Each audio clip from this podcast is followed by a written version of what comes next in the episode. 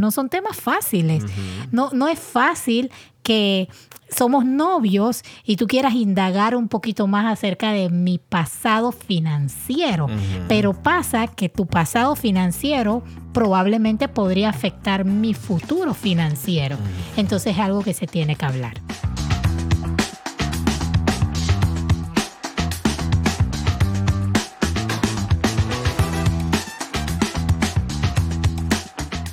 Saludos, saludos amigos y amigas, bienvenidos una vez más a otro episodio de Cordón de Tres. Como siempre, les saludan Johan y Suki de contentos de poder compartir con ustedes en este espacio, en estos minutos que tenemos para hablar de estos temas que son tan importantes para nuestras relaciones. Y hoy, Suki, continuamos hablándole a los novios. Sí, nos emocionamos, amigos, nos emocionamos y dijimos, hay otras cosas que tenemos que hablarle a los noviazgos, porque este es como, yo diría que este es como un poco una continuación de lo que estábamos hablando la semana pasada, porque la semana pasada le dimos esas cinco señales de un noviazgo saludable. Y si no has escuchado ese episodio, te invitamos a que vayas a escucharlo.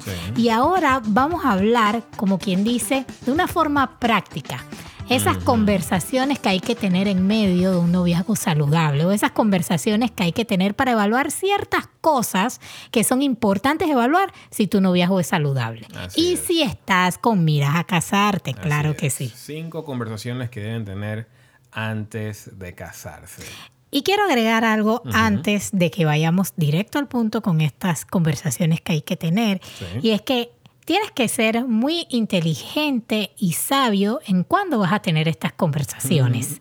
Porque muchas personas nos escriben que nos echan, nos cuentan, nos comparten toda la historia de lo que les está sucediendo y luego nos dicen es que tenemos un mes de novios. Mm. ¿Ok? Entonces estas conversaciones, amigos, no son exactamente para el primer mes de noviazgo. No, no, no, ¿Ok?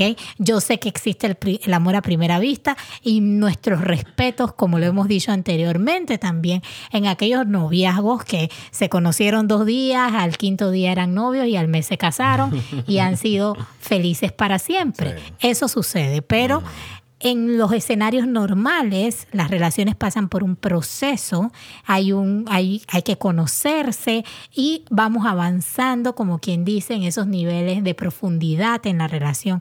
Y digamos, como lo dice el, el título que le hemos puesto a este episodio, es para antes de casarse. Es un periodo en el cual ya sabes que la relación tiene futuro, ya están hablando de ciertas cosas y muchas veces se habla de todo menos de esto. Entonces, en vez de hablar de todo menos de esto, toma en cuenta estas conversaciones. Es como la pareja, no sé si te acuerdas, una pareja que conocimos en Chiriquí, que se conocieron por cartas.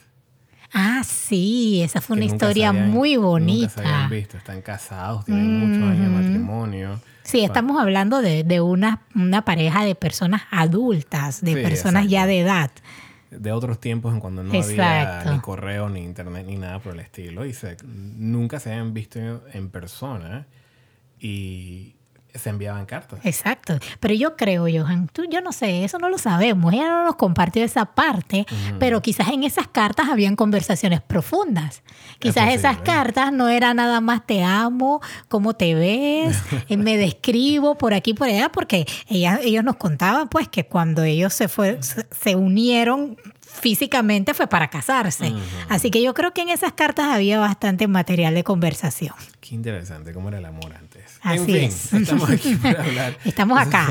un comercial que me vino a la mente. Cinco conversaciones que deben tener antes de casarse. Y miren, un texto bíblico que nosotros hemos mencionado, a Suki le gusta mucho este versículo, Amos 3.3 podrán dos andar juntos si no se han puesto de acuerdo. Mm. Esta es la base para estas cinco conversaciones vamos a andar juntos, entonces tenemos que ponernos de acuerdo. Totalmente. Cinco conversaciones que deben tener. Y la primera, ay, ay, este era un tema, este era un tema sensitivo para nosotros cuando éramos novios. Hablemos de dinero. Sí, ahí, ahí, ahí, la gente se ponía un poquito incómoda. Ahí como que le entraba, no sé, cosquilla o algo, la cara cambiaba. No son temas fáciles, amigos, no son temas fáciles. No, no es fácil que somos novios y tú quieras indagar un poquito más acerca de mi pasado financiero. Pero pasa que tu pasado financiero probablemente podría afectar mi futuro financiero. Entonces es algo que se tiene que hablar. Así es. No, no estamos diciendo que ahora tienen que ir a pedirle una carta de crédito a su novio. su novia. Nada. Pero hay que conversar. ¿Y qué se puede preguntar? Ok, Johansuki, ¿qué, ¿qué vamos a hablar sobre dinero? ¿Cuánto tú ganas? No es necesariamente eso, aunque eso es importante, sí. Claro. Pero, por ejemplo... Esperemos que ya para este punto lo sepan. Exacto. Pero, por ejemplo, ¿tienes alguna deuda actualmente? Y eso es interesante porque ustedes no se imaginan cuántas parejas, cuando se casan, se llevan sorpresas. Se llevan la sorpresa de que su esposo, su esposa, viene con una deuda. Y no precisamente porque se lo contó cuando se casaron, no. Simplemente el banco empezó a llamar, el banco se dio cuenta que se casó y de alguna forma u otra consiguió el otro número porque no está pagando y empezó a llamar al otro número. Entonces, uno quiere evitar esas sorpresas porque cuando llegamos al matrimonio y eso sale a relucir, eso deja un sinsabor. Eso genera desconfianza porque yo no sé qué más me estás ocultando. ¿Verdad? Entonces, queremos evitar eso. Así que una muy buena pregunta es, ¿tienes alguna deuda actualmente? ¿Estás pagando tu universidad? ¿Estás pagando tu carro? ¿Estás pagando algo en la casa para ayudar a tus padres? ¿O no tienes, ningún, tienes una tarjeta de crédito? ¿Qué, qué, qué compromisos económicos, financieros tienes que si juntamos nuestras vidas van a impactar mi vida, ya sea de forma positiva o negativa, porque puede ser que te impacte para bien. Sí, puede ser que tengas una cuenta de ahorro que definitivamente va a resolver los próximos 25 años de nuestro matrimonio. O sea, cosas así pueden suceder. Y definitivamente esto, como lo dijimos, es sensitivo, por lo cual... No, no, hay un tiempo determinado de cuándo tenemos que tener este tipo de conversaciones, especialmente la del dinero. Pero yo creo que eso va tal vez como ya cerca de... Ya, ya por lo menos estamos hablando de que nos queremos casar. Exacto. Puede ser, es que para algunas personas puede que te diga el día antes de la boda y ah, todavía, y todavía no, me había casado y era antes de casarme. Entonces, por eso digo, puede ser, pero definitivamente mientras antes mejor. Yo creo que mientras antes mejor, cuando ya nosotros sabemos que esta relación, tal como tú dijiste, yo estoy pensando que nos vamos a casar, cuando ya yo tengo ese pensamiento, ahí acuérdense de nosotros mientras antes, mejor. Hablen las cosas claramente porque eso genera confianza. Si, si, si llega el momento en donde realmente vamos a sentarnos por primera vez a hablar de esta relación tiene futuro para matrimonio y estas cosas no se han hablado porque hay parejas que son muy abiertas, que realmente son muy transparentes y cada uno sabe, apoya, eh, son, son parejas muy unidas en cuanto a esto, pero si no ha sido su realidad, mientras antes mejor. Así es. Y hay otras preguntas también, no, es solamente las deudas, pero ¿cuál es tu postura en cuanto a las deudas y el ahorro? Mm. Eh, ¿Quieres, vamos a ahorrar? Eh, ¿Te gusta gastar mucho? ¿Cómo vamos a manejar nuestro presupuesto? ¿Vamos a combinar nuestras finanzas? ¿Cuál es tu perspectiva sobre eso? Puede ser que uno de los dos considera que es muy importante mantener sus cuentas eh, mancomunadas, tener todo su dinero, manejarlo como si son uno solo y puede ser que el otro no. Para él eso es algo, o ella es algo completamente extraño porque en su casa eso nunca se hizo. Entonces son conversaciones muy importantes que se tienen que tener para tratar de llegar a un mutuo acuerdo. Otra cosa es que puede que ambos no tengan una postura real en cuanto a las finanzas mm. y tengan que buscar ayuda, tengan que ilustrarse. Quizás eso sucede también, pero quizás ninguno de los dos tiene ningún pasado crediticio, son, son personas que no han tenido ningún tipo de deudas y no saben cuál va a ser, como quien dice, cuál es la mejor dinámica financiera para su futuro matrimonio y necesiten ilustrarse, necesiten leer, necesiten hablar con alguien de confianza que ustedes piensen que tiene un buen manejo de finanzas o que tiene cierto conocimiento financiero. Entonces todo esto es bueno porque cuando hacemos estas preguntas y nos damos cuenta que no sabemos, podemos buscar ayuda a tiempo contarle que cuando lleguemos al matrimonio las cosas estén claras. Sepamos realmente cuál va a ser nuestra postura en cuanto al dinero. Así es. Segunda conversación. Hablemos de nuestra fe. Mm. Muy importante. Cosas tan simples como a qué iglesia vamos a asistir. En el caso de nosotros, cuando éramos novios, no teníamos ese problema porque asistíamos, Suki inició a asistir a mi iglesia después de cierto tiempo no éramos, no éramos novios. Cuando no éramos novios cuando yo inicié a asistir a tu iglesia. Ajá, que te enamoraste de mí. No, no, no me enamoré de ti, tú te enamoraste de mí. ok, después decimos eso como, como fue. Pero íbamos a la misma iglesia, así que no, no había ningún problema. Puede ser que en su caso, tal vez, si asisten a la iglesia, ¿verdad? Asistan a iglesias distintas. Conocemos muchas parejas así, tanto casadas como de novios. Entonces, ¿a qué iglesia vamos a ir? Porque hasta cierto punto, esta es una opinión muy personal, a nosotros nos gusta ir a la iglesia juntos. No, realmente no consideramos que es lo más bonito o agradable para el matrimonio, una vez llegan a ese punto, ir a iglesias separados, ¿verdad? Tú vas a tu iglesia y yo voy a mi iglesia. Y creo que lo más, lo más bonito es que como familia, como matrimonio, ustedes puedan llegar, incluso desde novios, puedan empezar a cultivar ese hábito de ir a congregarse al mismo lugar. Y no solamente eso, pero por ejemplo, ¿qué tú piensas sobre X tema? Porque este tema es muy importante para mí. Puede ser que hay algo así, tal vez no hay nada, no hay nada doctrinal para ti que sea tan, tan grave como que no, eso va a ser una alerta roja. Pero si lo hay. O incluso tal vez, esta, yo creo que sí puede ser una pregunta tal vez iniciando en el noviazgo, ¿verdad? Si somos cristianos, ¿cuál es nuestra perspectiva en ciertos temas como la sexualidad?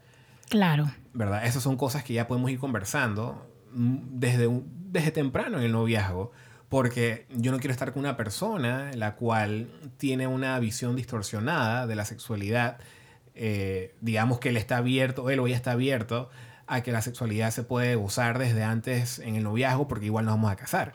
Exacto. Entonces estos son temas que hay que ir conversando. Sí, y definitivamente tú quieres estar con una persona que esté alineada con aquellos principios que tienen valor para ti.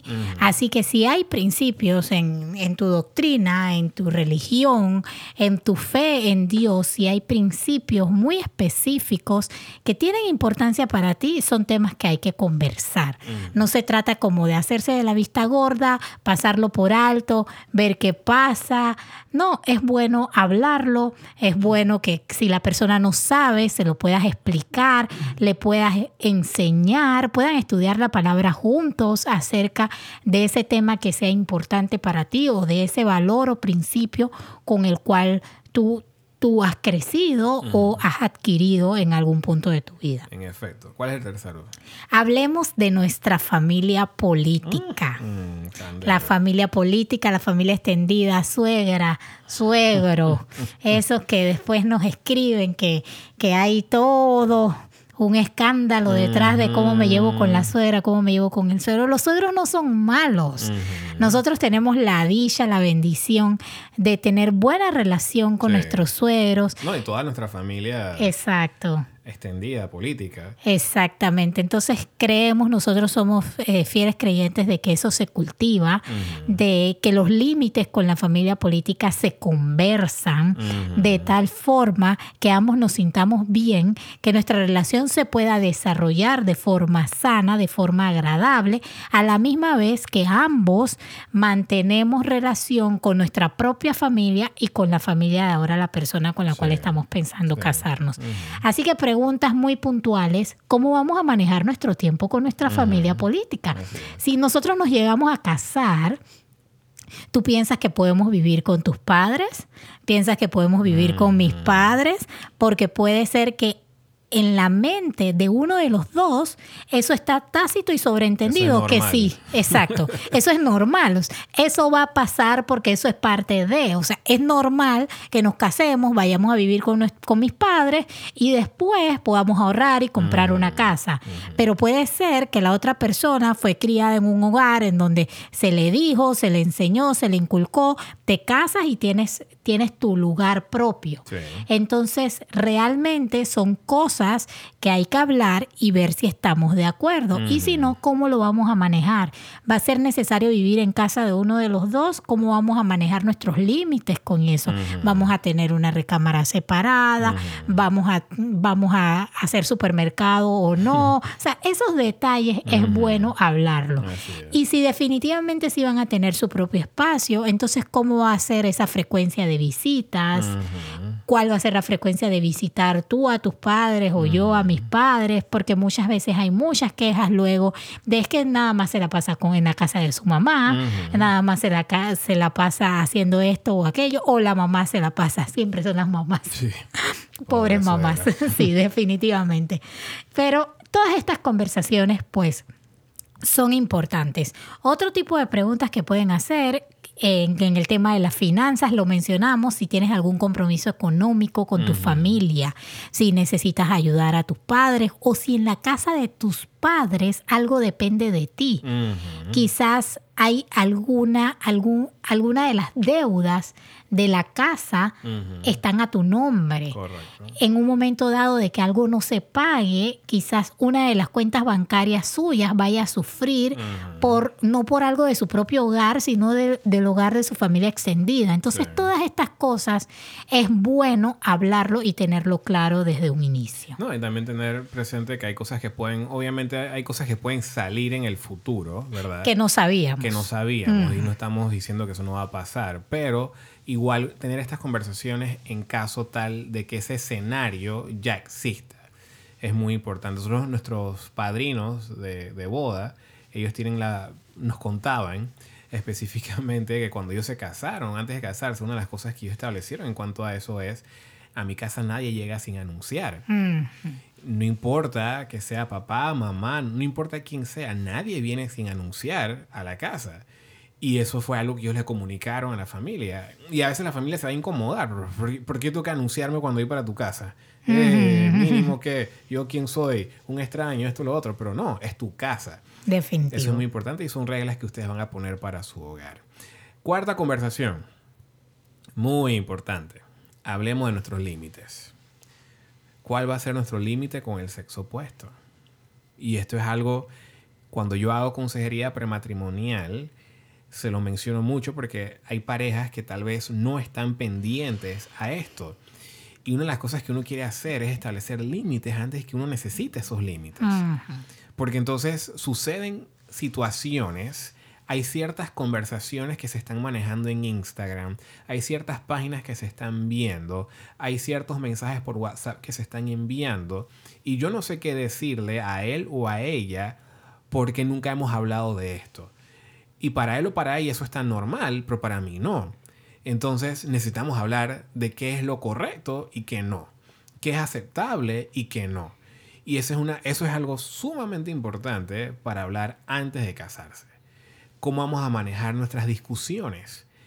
¿Verdad? Una de las cosas que nosotros, un principio nuestro, era que cuando nos íbamos a casar decidimos que no nos íbamos a acostar sin pelear, eh, perdón, peleados. Eso sonó raro. Y no nos íbamos a acostar sin pelear. Ay, ya la vida, imagínate. ¡Qué calvario! Pero no nos íbamos a acostar, no nos íbamos a ir a dormir sin haber resuelto nuestras diferencias de ese día. Y créame, en nuestro caso era bien, a veces era bien extremo porque eran las 12 de la noche y todavía estábamos ahí resolviendo porque no queríamos Porque empezamos a las 11. También, sí. No, pero había otras veces que iniciábamos temprano. Y seguía. y seguíamos. Éramos intensitos en ese momento. Pero sí, ¿cómo lo vamos a manejar? ¿Cuál es, cuál es nuestra política para, para discutir? Vamos a... Eh, está bien que discutamos en público. Eso fue otra cosa que nosotros hablamos una vez tuvimos un, incidente en nuestro noviazgo precisamente que discutimos en público y desde ese momento dijimos, ok, eso no debe, no debe volver a suceder. Exacto. Entonces, ¿cómo vamos a manejar nuestras discusiones? ¿Te hago una señal que estoy molesto, molesta con... Bueno, igual tú la vas a reconocer. Pero ya yo sé. Pero igual si yo sé, es como que no me vengas a decir ahora en público como que qué te pasó. Porque no te voy a decir porque vamos a quedar peleando aquí, vamos a hacer un show. Entonces, ¿cómo vamos a manejar ese tipo de escenarios? Y esas son cosas que realmente, aunque ustedes no lo crean, no es que les queremos llegar, llenar de un montón de reglas, no. pero eso va a ayudarles a navegar su noviazgo y su futuro matrimonio de una forma bastante saludable. Definitivamente. ¿Y el quinto cuál es? Hablemos de futuros hijos o no. Y este es otro tema que muchas veces se da por tácito y sobreentendido y no debe ser. El hecho de que uno de los dos o el hecho de que tú tengas una postura en cuanto a los hijos o no, no quiere decir que tu novio o tu novia comparte la misma postura. Así que es importante hablar de esto. ¿Quieres tener hijos? O no quieres tener hijos. Si queremos tener hijos, ¿cuánto tiempo esperaremos? no, no simplemente asumir que mi pareja debe saber cuando nos casemos que yo ya quiero tener hijos o que yo realmente quiero disfrutar cinco años antes de tener hijos. Es algo que deben de ponerse de acuerdo y que deben conversar. Una vez que tengamos hijos o antes, pues cuántos hijos queremos tener, porque entonces tenemos un solo hijo y mi esposo, mi esposa está súper feliz y yo ando ahí arrastrando la manta porque quiero otro. Pero es que nunca dijimos cuántos queríamos tener. Entonces son cosas que también tenemos que hablar, cómo los vamos a disciplinar y hasta qué tipo de colegio queremos que vayan, cuál va a ser la fe que va a compartir nuestra familia. Y eso incluye entonces nuestros hijos y en muchas ocasiones incluye también la educación que le vamos a dar a nuestros hijos. En efecto. Así que ahí lo tienen amigos y amigas, cinco conversaciones que deben tener antes de casarse. Hablar del dinero, hablar de la fe, hablar de la familia política extendida. Hablemos de los límites y hablemos de futuros hijos o no. Y eso, obviamente, este no es una lista exhaustiva, hay muchos otros temas que se pueden conversar, pero creemos, por nuestra propia experiencia, que este es un muy buen punto de partida si no has tenido estas conversaciones antes. Si este episodio fue de beneficio para ti, por favor déjanos un rating allí en Spotify o en Apple Podcast porque sabemos que de esa forma muchas otras personas también se pueden beneficiar de este contenido tal cual como tú lo has hecho hasta ahora. Y sin más, queridos amigos y amigas, nos despedimos hasta la próxima semana. Hasta luego.